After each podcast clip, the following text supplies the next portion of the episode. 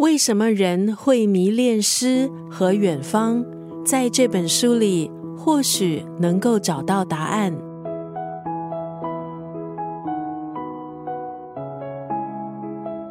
这本书像是一场完美的旅程，教我们如何好奇、思考、观察，让我们重新对生命充满热情。今天在九六三作家语录分享的文字，出自英国才子作家阿兰德波顿的这部文学随笔集《旅行的艺术》。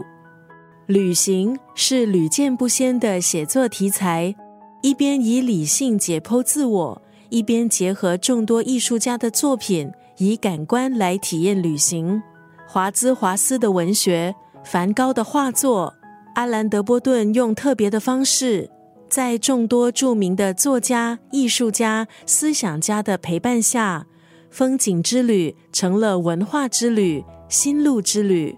在旅行的过程中，在不同的地点，阿兰·德波顿回顾曾经在当地生活的画家、作家，同时也记录自己的心灵历程。今天在九六三作家语录就要分享这本书。旅行的艺术当中的这段文字：一个人从旅行中得到多少，不在于他去过多少漂亮的地方，而在于他在那个地方发掘了多少漂亮的故事。